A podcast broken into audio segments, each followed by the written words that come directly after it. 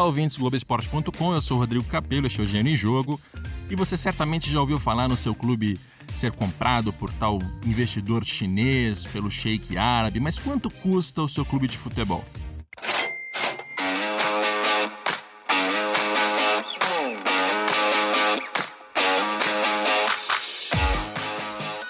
Para fazer essa valuation, como chama o mercado financeiro, a gente tem um economista e consultor na área de esportes e principalmente futebol, César Grafietti, que vem de Milão para São Paulo e aproveita a sua passagem aqui para gravar com a gente. Tudo bem, César? Rodrigo, tudo bem? Olá, pessoal.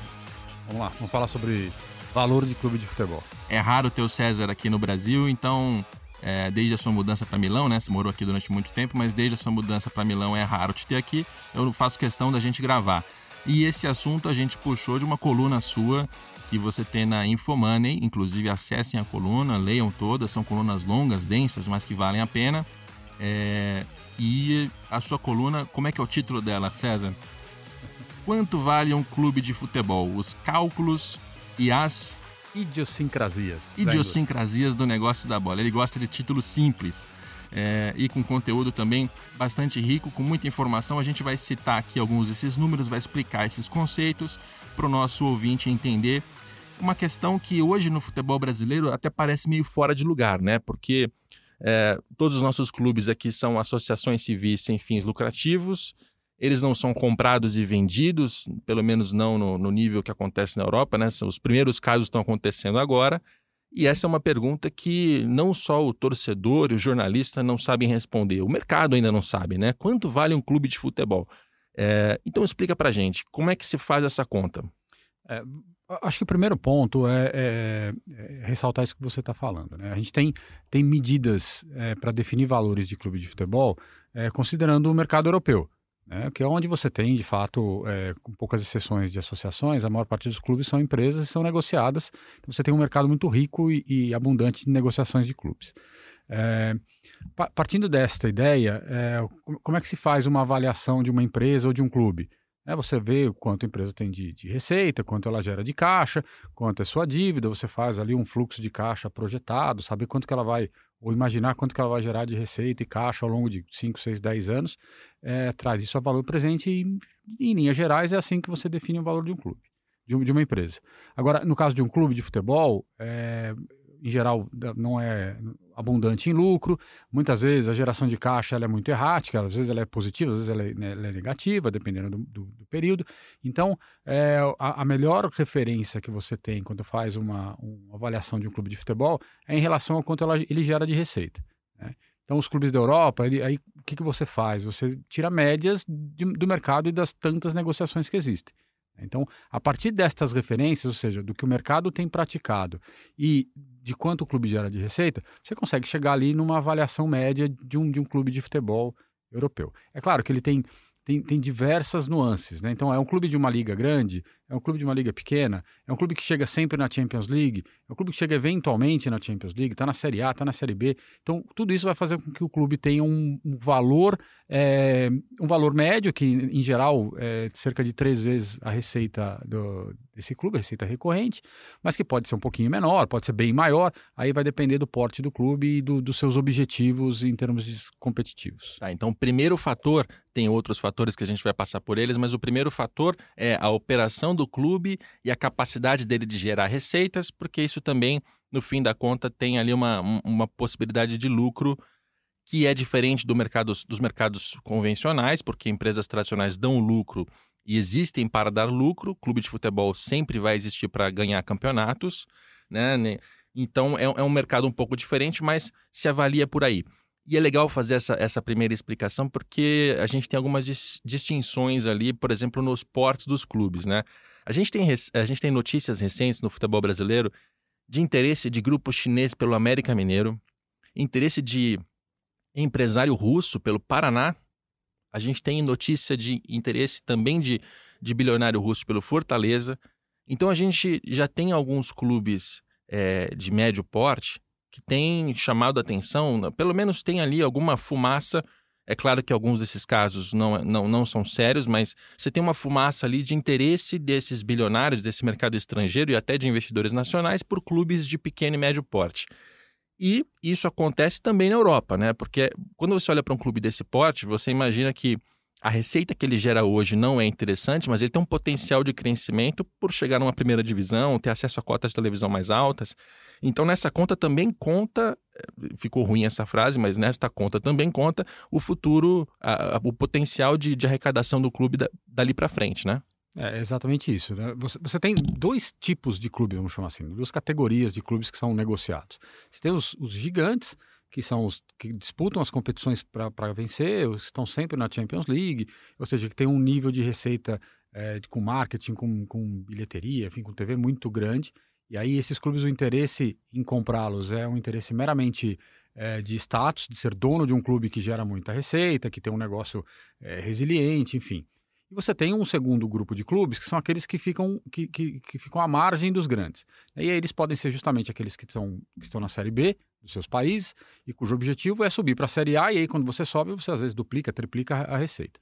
Ou aqueles clubes que estão em meio de tabela, você vai fazer um trabalho para chegar em Champions League, e toda vez que você chega, no mínimo 50, 60 milhões de euros de receita a mais. Né? Então, é, é, é esse o, o, o, perfil médio dos clubes. E aí, como, como que o empresário ganha dinheiro nesses casos? Né? É, fazendo valorizar. Então, você compra um clube na Série B, que teve lá, que tinha lá 30, 50, 40 milhões de, de euros de receita, e você transforma, você chega na Série A e passa a ter 80, 90, você já pegou aquele múltiplo que você tem, né, aquele valor que, que você vai usar para avaliação, que é a receita, você já quase que dobrou o valor do clube. Então, se ele chegar numa Champions League, você começa a, a triplicar, quadruplicar o valor desse clube. Então, é, a dinâmica do negócio do futebol é muito menos de quanto você vai gerar de resultado, mas quanto você vai fazer o clube engordar e se tornar relevante. Tá. Uh, e aí eu quero começar a colocar exemplos nessa conversa. Exemplos brasileiros a gente ainda não tem, porque tratando de América Mineiro, de Fortaleza, de Paraná, é, ainda é fumaça, a gente ainda tem é, especulações, rumores, negociações acontecendo, não, não tem algo concreto para a gente conversar aqui, mas a gente tem na Inglaterra, por exemplo, o caso do Wolverhampton, que você detalhou na sua coluna, um clube que em 2016 foi comprado pelo grupo chinês é, Fosun International? Fosun. É, Fosun. É chinês, então a gente não sabe é se deve pronunciar meio inglês ou meio chinês. Vamos de Fosun, F-O-S-U-N. E ele comprou por algo como 56 milhões de euros. De euros, exatamente. Então, explica pra gente esse caso do Wolverhampton. Por que, que ele te chamou a atenção a ponto de você colocar na sua coluna? É, quando, quando os chineses compraram o, o, controle do clube, era um clube que estava assim, com uma certa dificuldade, jogava a Série B inglesa, a Championship, é, tinha uma receita da ordem de. É, uma receita relativamente baixa, eram 35 milhões de euros mais ou menos. Então o que, que ele fez? Ele comprou o clube, saneou esse clube, né, pagou as dívidas, colocou a casa em ordem é, e na sequência ele conseguiu subir para a Premier League. É, quando ele sobe para a Premier League, o valor do, de, de, receita do clube sai de 35 vai para 80 milhões de euros rapidamente, né, só pela, pela mudança de, de, de regra de TV. E aí, o que ele está fazendo é, quando ele comprou é, pagou é, 56 em cima de uma receita de 35, ele está discutindo fazer a venda ou abrir o capital do clube, vendendo 20% dele, mas avaliado não em 56 milhões, mas em 335 milhões de euros. Porque a receita saiu de 35 para 80, 90, 100 milhões. Hoje em dia o, o Wolverhampton já já está na parte de cima da tabela e vale muito mais que tem mais receita. Então, em, em, três anos, ele mais que triplicou a receita do clube, é, é, multiplicou por seis o valor do clube, só por conta dessa melhoria de gestão e por subir de divisão. Então, é, é, um, é um exemplo bem claro de como se movimenta o mercado de compra e venda de clubes na Europa.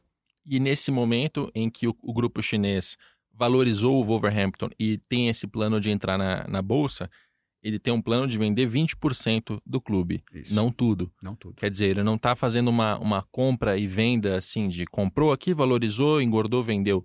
Ele, ele compra, valoriza, engorda, mas aí ele vai captar dinheiro para recuperar aquele investimento, mas ele mantém o clube com ele. Isso, a ideia, neste é caso, inclusive, é abrir capital, ir para a Bolsa, vender 20% do clube na Bolsa, e aí, enfim, o que, que acontece? Ele passa a ter uma referência de valor é, mais clara, que é o valor, quanto valem as ações dele em bolsa de valores. Né? Então, é, para ele é bom, porque se ele continuar é, com interesse de vender esse clube, ele tem uma medição de valor mais clara, porque é o valor, quanto vale a ação, é, e não, se, não, não, não vende 100%, e tem acionistas menores ali que vão simplesmente ajudar a compor é, o controle, mas não vão necessariamente mandar no clube. Agora, tem um, tem um ouvinte com, uma, com, uma, com um pensamento, uma ideologia, sei lá, que está ouvindo a gente agora e está tendo arrepios em pensar o seguinte: não, então vocês estão dizendo que o Paraná, para usar um exemplo concreto, é, deveria ser vendido para um investidor. Esse investidor vai pagar dívidas, vai fazer investimento, vai engordar o Paraná, para usar nosso, nossa, nossos termos aqui, e depois vai, vai revender. Mas e a tradição? Mas e a camisa? Mas e as cores? Mas e se esse cara decidir trocar de cidade? É, como é que se enxerga essa, esse confronto? É uma pergunta que eu fiz o Thiago Escuro da, da, da, Red Bull na semana passada e eu vou acabar fazendo quase todo o programa daqui para frente. Né? Sempre que se fala em empresa aqui no Brasil, esse, esse confronto entre tradição e, e é, capitalismo, talvez, vai acontecer. Como é, como é que você enxerga isso? É melhor ser um Wolverhampton ou é melhor continuar sendo um Paraná? Então, é, é, tudo depende de como você faz a, a, as negociações. Né? É, é natural que você tenha é, preocupações com a tradição, mas quando você compra um clube, geralmente você compra justamente por isso. Né? Você está comprando um nome, uma marca, uma tradição, uma localização, uma cor.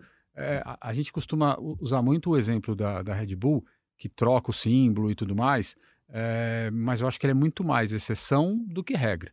Em regra, todas as negociações de clube na Europa, é, eu não, não lembro tirando os casos de Red Bull, de alguém que tenha trocado símbolo, tenha trocado de cidade, tenha mudado de, de cor é justamente porque o que você compra é esta capacidade de mobilização da torcida.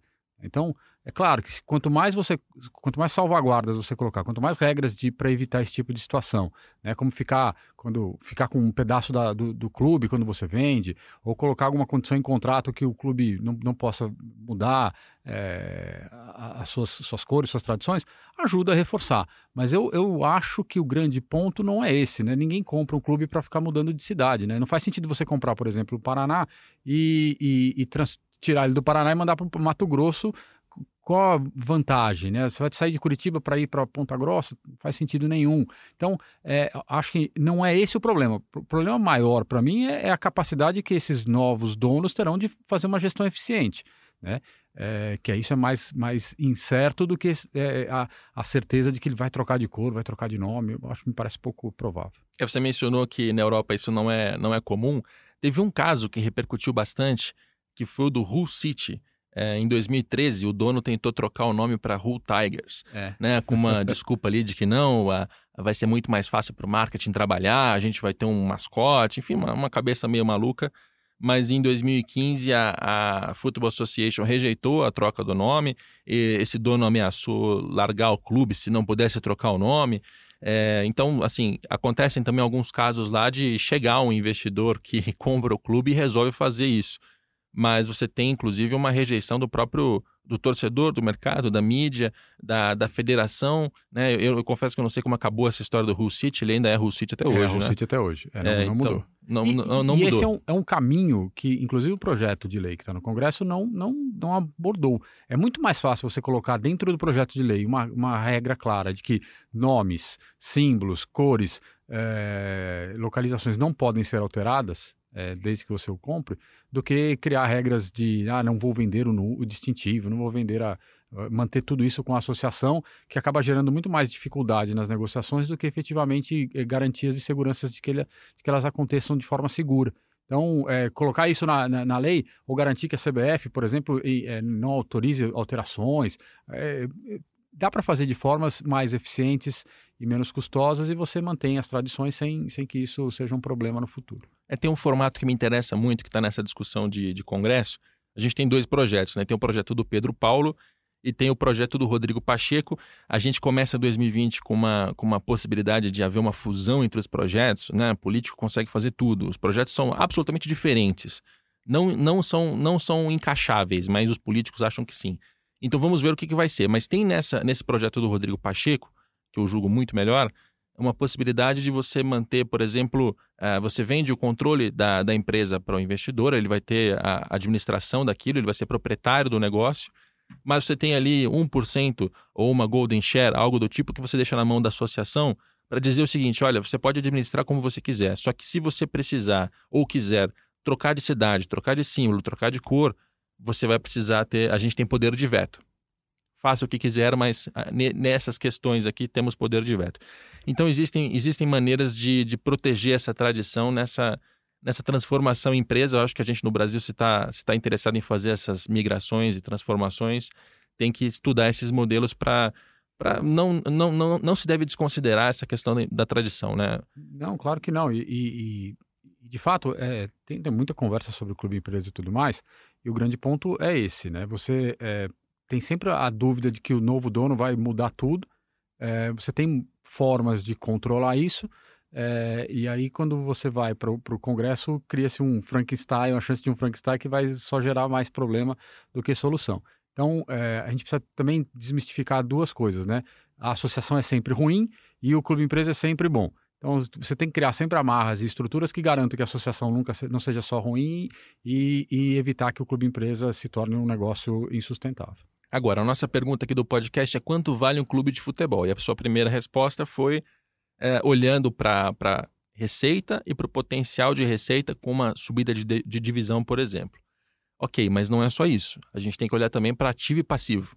Né? É, Quando a gente olha para a quantidade de dívidas que tem esse clube e para a quantidade de ativos que tem esse clube, que são bens, imóveis, jogadores, marca, é, esses dois pontos têm uma importância na hora de fazer essa, essa valuation, né? É, tem sim. Então, vamos lá. Lembrando de um, de um balanço, coisa bem simples, você tem tudo isso que você falou de ativos, né? Os atletas, né? Os contos a receber, é, o estádio e tudo mais como um ativo. No passivo você tem dois blocos claros, né? O que é patrimônio líquido, que é a parte é, do acionista, o valor do acionista no negócio, e as dívidas são os passivos. Então a soma de, de passivos com patrimônio líquido é igual ao ativo. Tá? Quando você faz a conta de valuation, você tem uma composição, que é o valor do. Quanto valor quanto está valendo o ativo, o valor do PL é, do, desse acionista mais a dívida, porque a soma do PL com a dívida é igual ao valor do ativo. Tá? Então, muitas vezes, o patrimônio líquido ele está ali, a valor histórico, não tem registro, ele foi, ele foi é, contaminado por dívidas, por, por, prejuízos e tudo mais. Então, o que, que você faz? Você aplica é, os múltiplos que nós estamos falando aqui, que na Europa, na média, é três vezes a receita, você vai chegar, imagina um clube que tem 100 de receita, e ele vai valer, pela, pelo múltiplo, ele vale 300 milhões. Tá? Então, o que, que, acontece? Esses 300 milhões, aí você vai separar quanto que disso é, é o valor é, do patrimônio líquido, que é o que vai para o acionista, e o quanto é o valor da dívida. Então, esses 300 milhões, o clube tem 200 de dívida, você vai pegar esses 300 menos os 200 de dívida, o que sobra para o acionista numa negociação de 300 milhões são 100 milhões.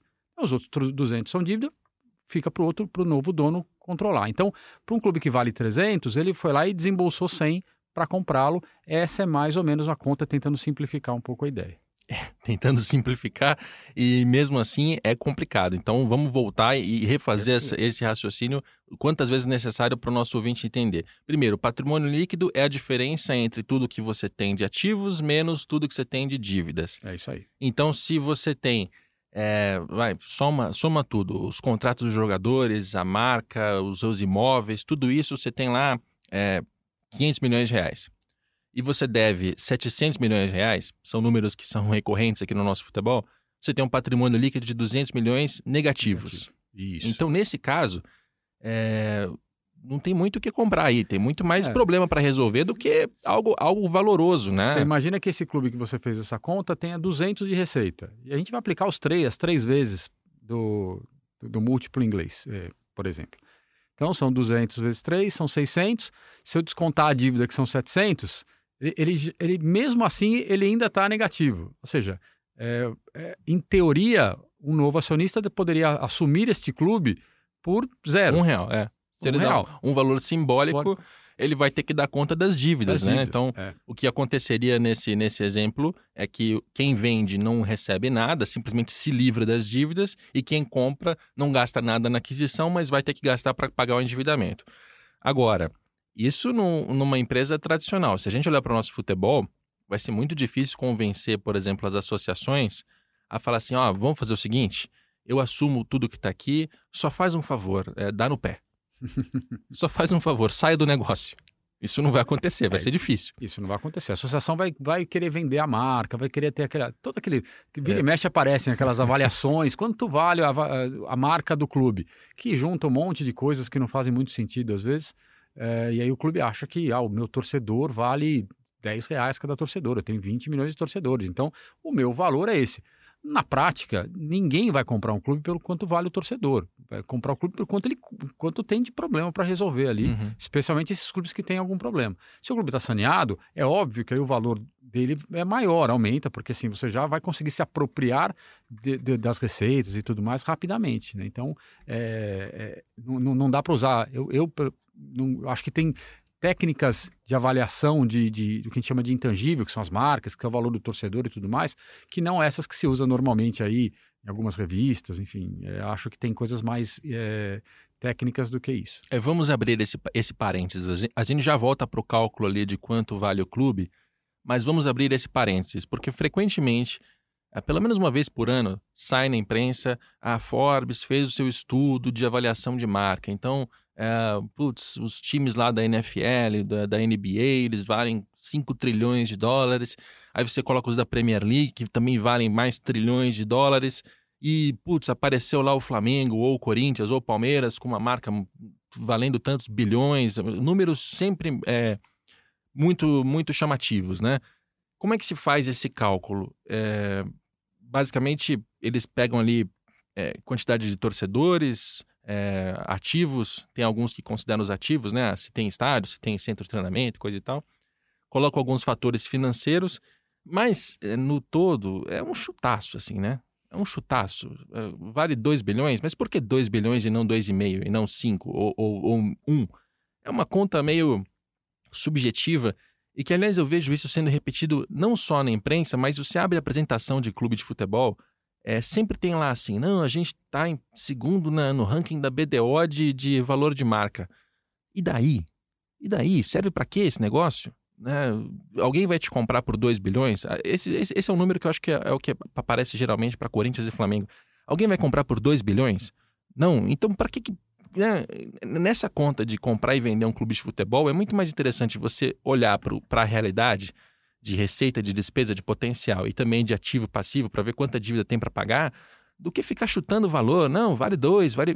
Pelo amor de Deus, gente. Não, não sei se eu estou sendo agressivo demais com a conta aqui. É óbvio que existe um cálculo para esse intangível, porque a marca tem valor, é óbvio que tem.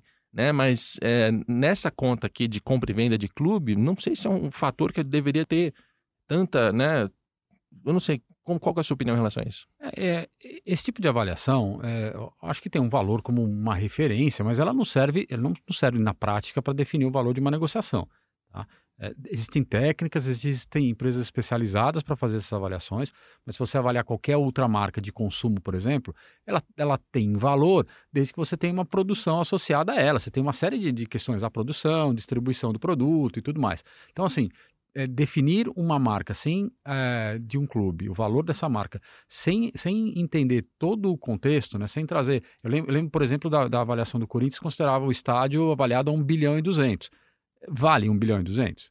É o, valor, o estádio não vale 1 bilhão e 200, ele custou 1 bilhão e 200. Então, só isso já, já mostra que tem uma, uma, uma defasagem clara em relação à realidade. Então, eu, eu, uso o exemplo da Juventus, que é uma empresa de um clube de capital aberto, vale mais ou menos 1 bilhão e 800 milhões de euros, com 500 milhões, vai, grosso modo, de receita. Ah, de novo, aí, perto de três vezes é, a receita, o valor do clube, três vezes a receita. Então, se você pensar 500 de receita, com o euro do jeito que está, nós estamos falando 2 bilhões e meio de, de reais de receita, é para um clube que está valendo é, quase 10 de, de, de, reais. Você pensar que um clube brasileiro que tem 100, 100 milhões de, de, euros equivalente em receita vai valer é, um quarto do, do, da Juventus? Não vale. Né? Não, ah, mas tem um mercado enorme.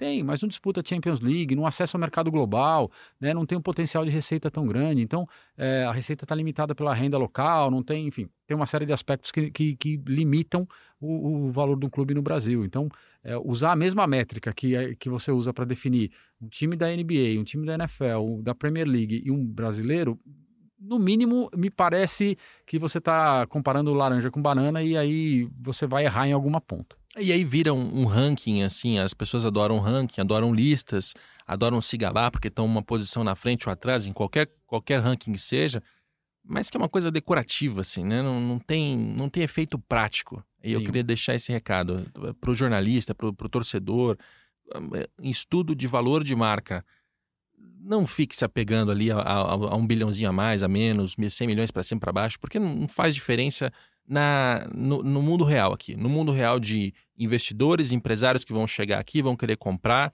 vão querer vender, ou na Europa. Essa, é essa é uma conta que certamente tem um valor, mas tem algo da sua fala que também é importante de lembrar. É, imagina, a marca da Coca-Cola tem valor? Obviamente tem. É uma marca conhecidíssima no mundo inteiro. Você vê a cor, você sabe qual é. Você vê a grafia, você já entende. Aquilo certamente tem um valor muito importante. Mas alguém vai chegar e vai comprar só a marca da Coca-Cola? Sem ter as, as fábricas, sem ter a distribuição, sem ter os, nos contratos, não faz sentido, né? Você, você tem sempre essas duas coisas andam, andam juntas. Alguém vai comprar o Flamengo, mas não vai operar o Maracanã, não vai ter o centro de treinamento, não, né? Ou vai comprar o Corinthians e não vai usar a Arena Corinthians, vai usar a sua marca. Não, quero sua marca. É difícil, né? Então, é muito melhor a gente puxar essa conversa de quanto vale para essa, essa, esse mundo real de receita e despesa e também de ativo e passivo do que ficar chutando o valor da, da marca, né? É, tanto é que, se a gente pegar um exemplo prático que está acontecendo agora, é o Botafogo. Né? Se fala-se em 200 milhões de aporte para resolver, o, enfim, para resolver não, mas para iniciar a conversa, é, certamente nada desse dinheiro vai para a associação, é, vai para tentar começar a manter o clube vivo, operando até conseguir gerar algum valor efetivamente. Então, é, muito provavelmente o valor do Botafogo, se fizesse uma conta clássica, seria negativo, né? Não, é, volta aquela história do um real, você paga um real e fica com, com o uso da marca e a, assume os passivos para tentar resolver, né? Então, é, a, a realidade é o, você hoje não consegue é, se, separar a marca da, da atividade. Então, assim, o Botafogo, por exemplo, tem lá 2 milhões de, de, torcedores, vai ter que fazer com que esses torcedores voltem a consumir, voltem a gerar receita, é, volte, o clube volte a ser competitivo. Então, você vai ter que aplicar dinheiro no clube. Você não pode pagar a associação, por mais que o valor de análise da marca diga que ele vale 500 milhões de reais. Né? Na prática, é, é um pouco isso. E aí, voltando para o cálculo e voltando para a sua coluna, você mostra dois, duas expressões em inglês uma é a equity value, que se eu aprendi corretamente é o patrimônio líquido, que é mais ou menos o seguinte: se você tem lá é, 100 em ativo e 50 em passivo, então você tem 50 de patrimônio líquido, esse 50 é o que o proprietário do negócio tem como, como valor dele, que se alguém for comprar, olha, você tem que pelo menos me pagar esses 50 para fazer sentido para mim. Né? É isso. É isso. Tá. É isso. E aí você tem o enterprise value, que é a soma do patrimônio líquido mais o passivo. Exato. Para seguir a, a seguinte a, a seguinte hipótese. Se a gente considerar esse mesmo proprietário de uma empresa que tem 100 de ativo e 50 de passivo, quem comprar a empresa vai ter que remunerar esse cara para ele se desfazer do negócio dele, mas vai também ter que arcar com as dívidas que ele deixou. Então, quem comprar vai comprar por 100, porque está pagando os 50 de patrimônio líquido, que é o excedente do cara, e tá, vai ter que usar 50 ali para pagar as dívidas anteriores. Claro que esse é um cálculo em teoria, numa negociação fica mais complexo do que isso, mas o conceito que você expõe na sua coluna é esse. É, o, é exatamente essa a ideia, mas aí, quando o que, que acontece? Quando o clube, por exemplo, é bem administrado, tem pouca dívida, você faz uma avaliação em cima da receita. Esse mesmo clube de 50 de dívida e 100 de patrimônio líquido, se você fizer uma avaliação de que o, é, ele tem 100 de receita e você disser que ele vale três vezes essa receita, então 300 milhões, o que, que você vai fazer? Você vai pegar os 300 milhões, vai tirar os 50 de dívida e sobram 250. Então, assim, o enterprise value, o valor da companhia é, são os 300 milhões do múltiplo, menos os 50 de dívida, o que sobra é o equity value, o valor do acionista. São 250. Ah, ele estava registrado por 100. Isso, a diferença é o lucro que ele tem na venda do ativo que estava bem administrado porque tinha pouca dívida. Então, é, quando você compra um clube endividado, sobra menos dinheiro para o acionista. Quando você clube, compra um clube com pouco, pouca dívida, sobra mais dinheiro para o acionista. Essa é a lógica e a dinâmica de você comprar um time endividado, numa situação difícil, paga barato, organiza e quando você vende, você se apropria de uma parte maior do, da, do valor da venda. Legal, eu peço, peço perdão ao nosso ouvinte se os números estiverem confusos, mas o que eu acho mais importante nessa história são os conceitos. Porque se a gente estivesse falando de clubes saudáveis, com patrimônio é, positivo, é, com valor, é, a, a, conta seria uma. Seria justamente nesse exemplo que a gente está dando agora. Vamos ver o, o, potencial de receita, vamos calcular quanto tem de dívida ali para pagar, quanto você vai remunerar o atual proprietário, e se calcula a partir disso. Como a gente está falando de clubes brasileiros que estão em regra, endividados, com patrimônio líquido negativo, é, com muito mais problema do que valor, né, solução, a conta ela fica muito mais complexa, né? E, e aí, aí é complicado, né? E assim, o mercado está perdido em relação a isso, né, César? Não é, não é só não é só a gente aqui debatendo nesse podcast ultra específico sobre, um, sobre uma questão dessa, mas eu sinto uma, uma, uma dúvida generalizada, assim, quando você vai para as consultorias, quando você vai para os clubes, para os dirigentes. Uh, tem uma história do Atlético Goianiense também, que tem tá abrindo empresa, pode ser que, que seja comprado por alguém de fora, mas quando, vale quanto, né? É muito difícil fazer essa conta quando você está lidando nesse cenário de, de dívida, de problema é difícil de calcular, né? É, é difícil. É, eu, eu, vou dizer que é difícil você fazer esse cálculo para qualquer indústria. Então a gente está vendo aí um monte de algumas aberturas de capital de empresas diversas na bolsa de valores e a própria avaliação do ativo é muito complicada, né? Então você às vezes acha que ele tá, que ele vale 100 e quando você vai para a bolsa tem uma demanda que faz ele valer mil. Então para uma indústria tradicional já é difícil. Para a indústria do futebol é mais difícil ainda, porque tem isso. É, a capacidade de geração de caixa é muito incerta. Né? Você é, não garante que algum clube, por exemplo, vai continuar na Série A. Então, o próprio Atlético Goianiense subiu agora. Será que ele ano que vem está de novo na Série A? Isso impacta a receita, impacta futuro. Então, a, a, a, avaliação de um, clube, de um clube de futebol é muito mais complexa e eu tenho absoluta certeza que no Brasil ninguém sabe fazer isso. Tá? É, por isso que eu, eu, particularmente, acho que a gente deve começar a olhar os exemplos europeus é, com um certo desconto, de novo, porque quando um clube consegue ser é, comprado, ele vai para um, ele tem potencial de, de crescer receita com, com Champions League, com outras, com outras uh, competições, e no Brasil você está muito limitado, você não tem mercado externo, enfim, a, a, Libertadores paga muito menos do que a Champions, então é, acho que a gente está tá engatinhando aqui ainda, e as primeiras negociações, para mim, parecem que vão estar tá muito mais relacionadas à capacidade dos acionistas, dos novos donos, de pagar as dívidas, do que necessariamente dizer quanto vale um clube a ponto da associação receber algum dinheiro.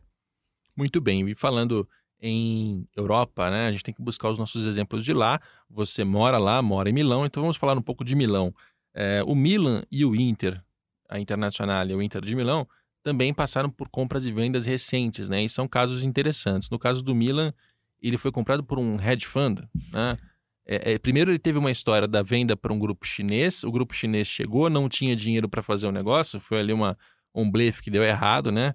Eles ach... tinham um otimismo ali em relação ao Milan que não se concretizou e depois esses chineses venderam para Elliott, se eu não me engano, que é um hedge fund, que é um é, a gente teve um podcast aqui com o Oliver Sides e ele explicou que é um tipo de, de hedge fund muito agressivo que compra as coisas na, na bacia das almas para valorizar e revender é, por um valor muito maior mais para frente. Então, esse tipo de negócio acontece na Europa e depende totalmente dessa, dessa conversa aqui de, de quanto vale, né? Porque você tem investidores, empresários que estão olhando para os clubes para tentar enxergar, peraí, isso aqui está desvalorizado e pode ser muito maior.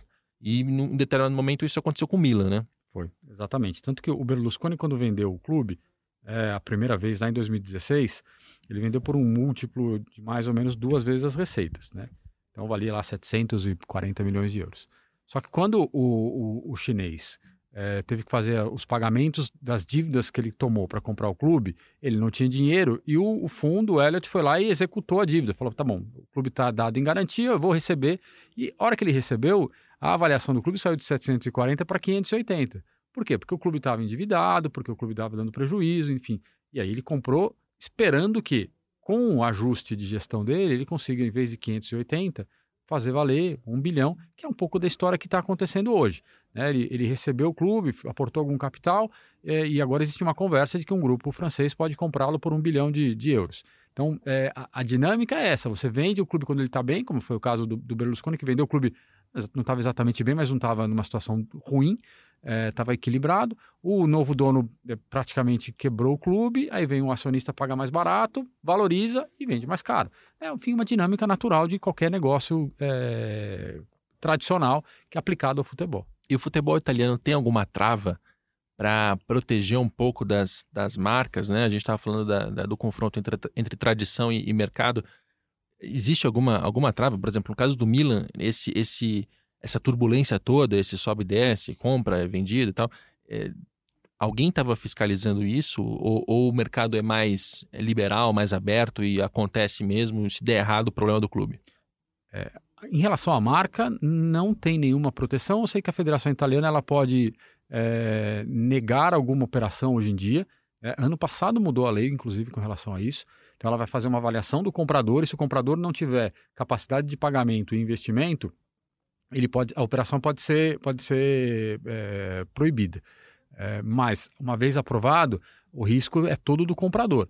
Então, você tem casos, é, mais recentemente do Palermo, né, que já revelou jogadores como Cavani, como é, Dybala, que foi rebaixado para a Série D. Então, quando o clube quebra, vai para a Série D e recomeça com outro nome, outra marca, aí leiloa-se a, a, marca original, normalmente esse novo clube vai lá e compra e segue a história, como foram os casos de Nápoles, de Fiorentina, de Parma, enfim. É, a dinâmica é essa, você está no risco do, do, do, novo acionista, do que ele vai fazer com o clube.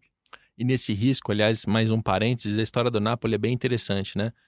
Porque nessa de ser comprado, foi comprado por um diretor cinematográfico da porno chanchada, e esse, e esse cara é excêntrico e tem. Assim, se você descrever o que ele faz no clube, não parece uma administração das mais saudáveis, né?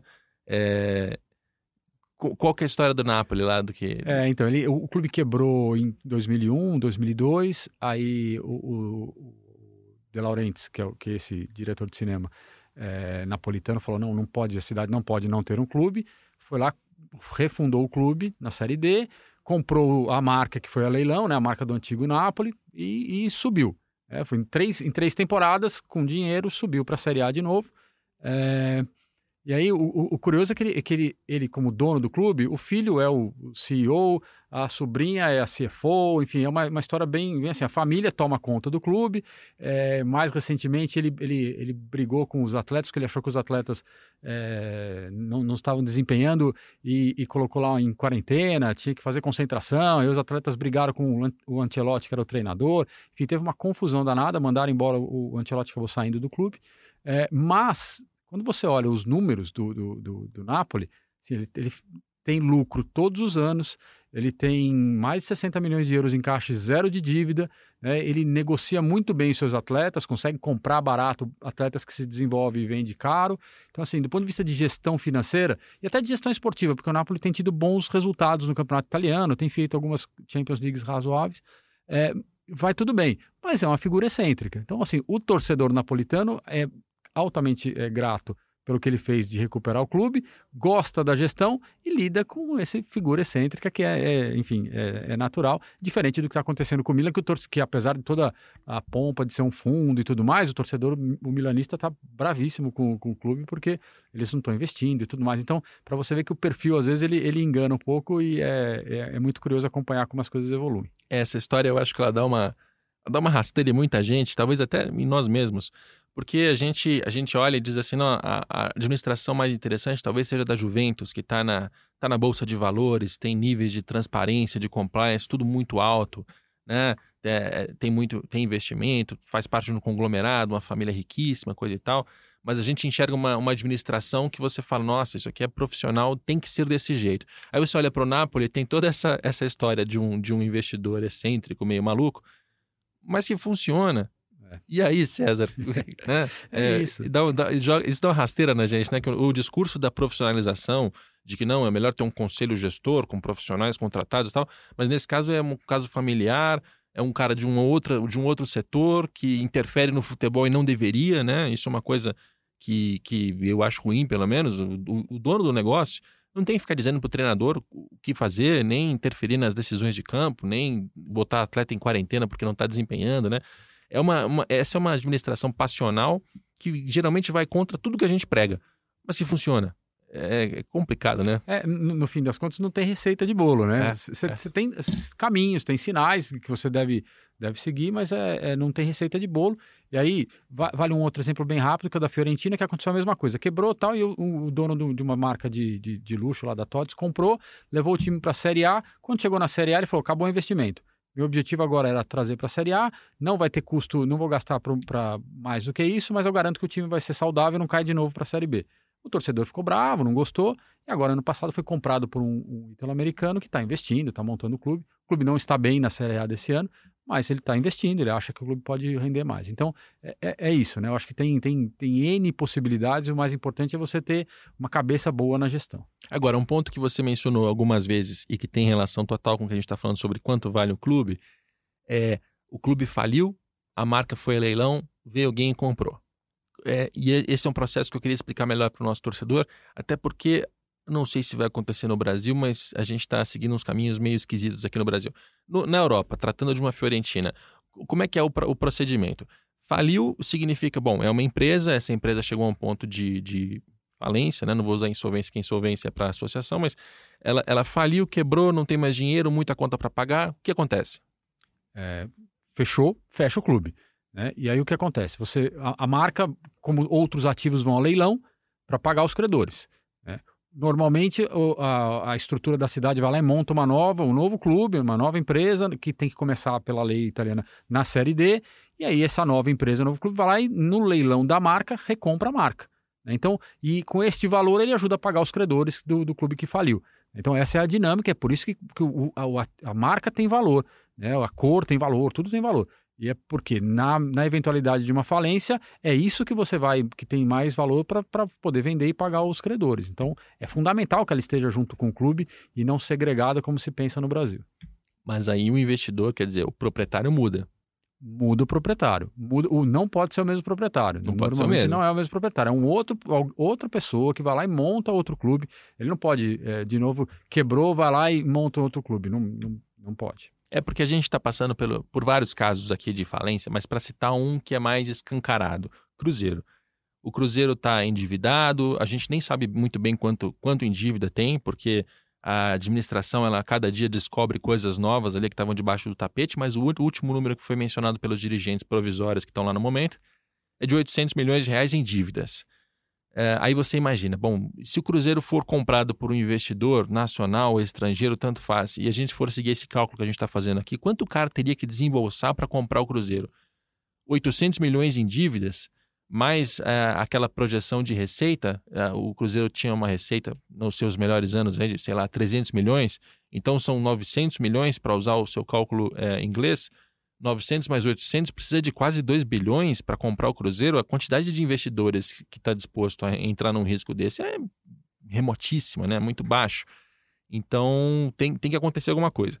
Aí entra a história da recuperação judicial, de entrar num processo de ou de recuperação ou de falência, etc. Vamos dizer que o Cruzeiro vá à falência é, nem pode, porque é uma associação, né? Então precisaria de uma mudança na legislação para ele entrar em falência. A gente já explicou isso aqui no, no podcast com, um juiz especializado na área. O Cruzeiro chega num ponto em que, ok, vamos vender todos os nossos ativos, usar esse dinheiro para pagar os credores. E o processo, se fosse feito como no caso da Fiorentina, seria assim: é, os jogadores vão ser vendidos, ah, os imóveis vão ser vendidos, a Toca 1, a Toca 2, a sede administrativa, a Pampulha, né, tem mais uma sede social, vende todas as sedes, usa esse e vende a marca, né? Vende a marca, usa todo esse dinheiro para pagar os credores até o ponto que der, e se você pagar mais de 50%, você está você tá resolvido em relação aos outros 50%, né? Digamos que desses 800 milhões de dívidas, você vende tudo isso e consegue 400. Beleza. Uh, mas a marca vai ser vendida para outra pessoa. Né? Existe, se a gente fosse seguir esse, esse, esse modelo, é italiano ou europeu? É, na Europa é assim. Na Europa é, é assim, assim, de forma geral. É. Então, alguém, alguém novo administraria essa marca. Esse seria um processo no, no, no, no caso europeu. Tô, tô errado aqui na, na, na Não, descrição? É isso mesmo. É isso que acontece. Agora, se, o que está querendo o nosso Congresso aqui?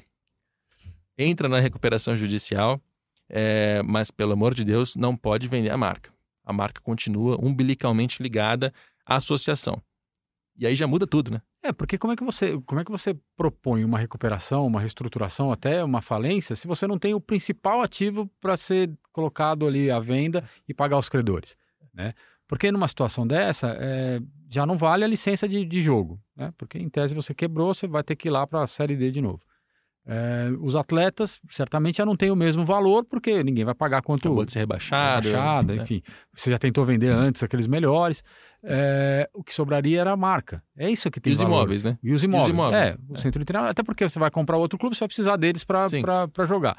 Então, é, é isso, né? É, se você não tiver a marca, que é o principal ativo do clube, é, você já, já desvirtuou a ideia de, recu- de recuperação judicial ou a própria É, Ou de, falência. ou de compra, porque se, que você se alguém chega, se chega um empresário novo, quem quer que seja, pode ser o maluco do Hull Tiger, que tentou trocar o nome, mas pode, pode ser o cara da, da, da que é excêntrico, mas funciona, ou pode ser um investidor com perfil mais corporativo, mais, mais quadradinho, mas, enfim, qualquer que seja o investidor que chega e compra a, a marca do Cruzeiro, o centro de treinamento, vai ter uma, uma vida nova dali em diante, vai fazer esses investi- investimentos, vai tentar recuperar, como aconteceu com a Fiorentina, mas quem causou o problema, que foi a associação, o proprietário anterior, esse perdeu. Ele não tem mais administração daquilo. Então, se, isso, se tudo isso acontecesse, seria um trauma, né? seria um processo certamente doloroso, delicado, complicado. Tem muito credor, tem muita dívida, o investidor eh, assume um risco. Seria com- complicado, mas quem, quem causou o problema perde de alguma maneira. O que o nosso Congresso está dizendo é não, não, não, peraí. A marca não pode nunca. Então, quem causou o problema, que é a associação, fica tranquilo, porque eternamente a, a marca da- do negócio é seu. Se tiver uma empresa, vai assumir alguém novo, esse alguém vai fazer a administração do jeito que for. Que se ele quebrar a empresa de novo, não tem problema, a marca volta para a associação. É, é um puxadinho, né? Que, é, que desvirtua esse processo europeu que a gente está mostrando, está tentando, tentando explicar e tentando mostrar como funciona. E, e estimula a gente a continuar fazendo o que a gente sempre fez, né? É, por- porque no fundo, é, virar empresa não é necessariamente a solução. A gente vê casos na- lá fora da, da mesma forma. Mas você tem que criar o ambiente para que, ao se transformar em empresa, você transforme efetivamente, né? Porque você pode continuar a associação quando você está saudável e tudo mais, e você não vai ter problema com isso. Mas se você virou empresa, você precisou vender ou quis vender, transfere tudo. né? Não- dá para ficar nesse meio do caminho que você transfere uma parte, mas não transfere outra. Aí, por hipótese, você, você cedeu o, o- o símbolo e a marca por 30 anos, vamos imaginar. Passados esses 30 anos, a associação lá na, da, da época vai dizer, falar, não, não, não vou fazer, renovar a concessão. Agora você que jogou com a marca X eh, por 30 anos, arrume outra. Tenho- eu vou começar de novo na Série D com esta marca, que aí, de novo, vai ter os torcedores, vai estar saudável, pode estar saudável, enfim. E, e aí o novo clube tem que começar do zero, sem torcida, sem nada. Então, é, é um puxadinho, é uma, uma estrutura tão capenga que é, ela tem tudo para dar errado e para atrair gente que não, que não tem essa visão de negócio e tem a visão aí de uma oportunidade para ganhar algum dinheiro e não para desenvolver o futebol. Muito bem. Tem tudo para dar errado, mas tem tudo para ir à frente, porque o processo do, do projeto de lei já passou pela Câmara, chegou ao Senado, e eu estou mencionando o Cruzeiro como exemplo, não por perseguição ou sacanagem, sim porque na semana passada o senador Carlos Viana esteve no Cruzeiro, saiu de lá, deu entrevistas para a imprensa mineira, dizendo que vai, vai levar adiante o projeto que está no Senado, vai empurrar, vai fazer com que ele dê certo o mais rápido possível para salvar o Cruzeiro. É, ele só não está contando que ele não está salvando o Cruzeiro, ele está salvando a associação, ele está salvando as pessoas que causaram esse problema, né? Porque o Cruzeiro, se passasse por todo esse, todo esse trauma da, da falência, da venda, da compra por outra pessoa, o Cruzeiro vai continuar existindo. A marca não vai desaparecer, até porque tem muito torcedor, é um negócio que tem valor, né? Tem tanto nas receitas, no primeiro fator que a gente mostrou, quanto nos ativos e passivos também é importante, quanto na sua, na sua marca, no intangível que a gente também comentou, em todos esses aspectos o valor, o Cruzeiro tem uma importância evidente, não deixaria de sumir, não deixará de sumir, mas uh, os nossos senadores e deputados estão preocupados em salvar os dirigentes. É, é isso que está acontecendo, infelizmente, no nosso futebol. Te desanima um pouco? A gente já está falando desses assuntos, não só clube-empresa, mas das partes financeiras, né, de gestão, agora dando dez passos para trás, te desanima um pouco uh, o futebol do jeito que está? É, desanima, porque a gente tinha que estar tá andando, né? Tinha que estar tá indo para frente e a gente fica, parece que, é, eu, eu, brinco que tem alguma uma expressão que é o dia da marmota, que você fica acordando todo dia e fazendo, refazendo a mesma coisa, né? Lembrando aquele filme O Feitiço do Tempo, você acorda sempre no mesmo dia. O futebol parece o dia da marmota. Você todo santo dia acorda e vê as mesmas práticas, as mesmas coisas do passado. Então, é, esse, esse, é um retrocesso. Quando você devia estar olhando para frente e mudando o perfil do, do, do, do, futebol no Brasil, que, de novo, não precisa transformar a empresa, mas precisa deixar um espaço para quem quiser se transformar em empresa, claro, transparente, para trazer investidores que de fato queiram é, investir e, e, melhorar o futebol local.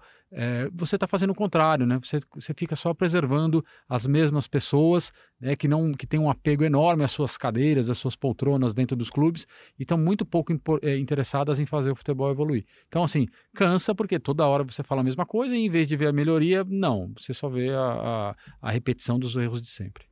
Muito bem, a gente passou por vários assuntos aqui uh, e o que eu espero desse podcast, que foi um podcast denso e com mais perguntas do que respostas, é justamente mostrar ao torcedor que é bastante complexo. Fazer esse cálculo da, de quanto vale o clube não é fácil, inclusive é, precisa de apoio técnico para isso, precisa ter pessoas que saibam fazer esse cálculo, que venham de outras indústrias, não só do futebol, para ajudar a fazer essa conta. É, e a gente tem exemplos acontecendo na Europa, tem modelos, tem estruturas. Infelizmente, parece que a gente não está seguindo a cartilha europeia, né? do jeito que funciona lá. Funciona assim há muito tempo, mas a gente acha que vai fazer de outro jeito aqui. Enfim, é um podcast com muito mais questões e dúvidas do que respostas. Espero que daqui a um ano, dois, a gente consiga voltar a esses assuntos com mais clareza para dizer: olha, casos concretos. O América Mineiro foi comprado por um chinês, era essa situação, funcionou, não funcionou. O Fortaleza, o Paraná, o Atlético Goianiense, todos esses casos que estão pipocando, é, para a gente ter fatos concretos, por enquanto o que a gente consegue fazer é isso. César, obrigado pela sua participação, pela sua visita a São Paulo, volte mais vezes. Sua vida em Milão deve ser muito difícil, mas as portas aqui estão sempre abertas. Que agradeço o convite, é um prazer estar contigo e com seus ouvintes. Estarei aqui sempre que for necessário para a gente poder falar mais sobre, sobre esse tema. Maravilha. Acesse a coluna do César Grafietti, Grafietti com dois T's, na Infomoney. Lá você vai encontrar as tabelas, os números, os conceitos, explicações. A gente aqui tentou arranhar a superfície. E o nosso podcast Dinheiro em Jogo vai ter uma sequência interessante daqui em diante. A gente vai conversar de novo com o Oliver Sites em Curitiba, porque ele mora lá, sobre as SAs da França, da Espanha, da América do Sul. Então a gente vai voltar a esse assunto de empresa várias vezes para contextualizar o que acontece no resto do mundo. E o nosso podcast volta segunda-feira que vem com mais um Dinheiro em Jogo, um programa que tem a produção de Leonardo M. Bianchi e a coordenação de Rafael Barros e André Amaral.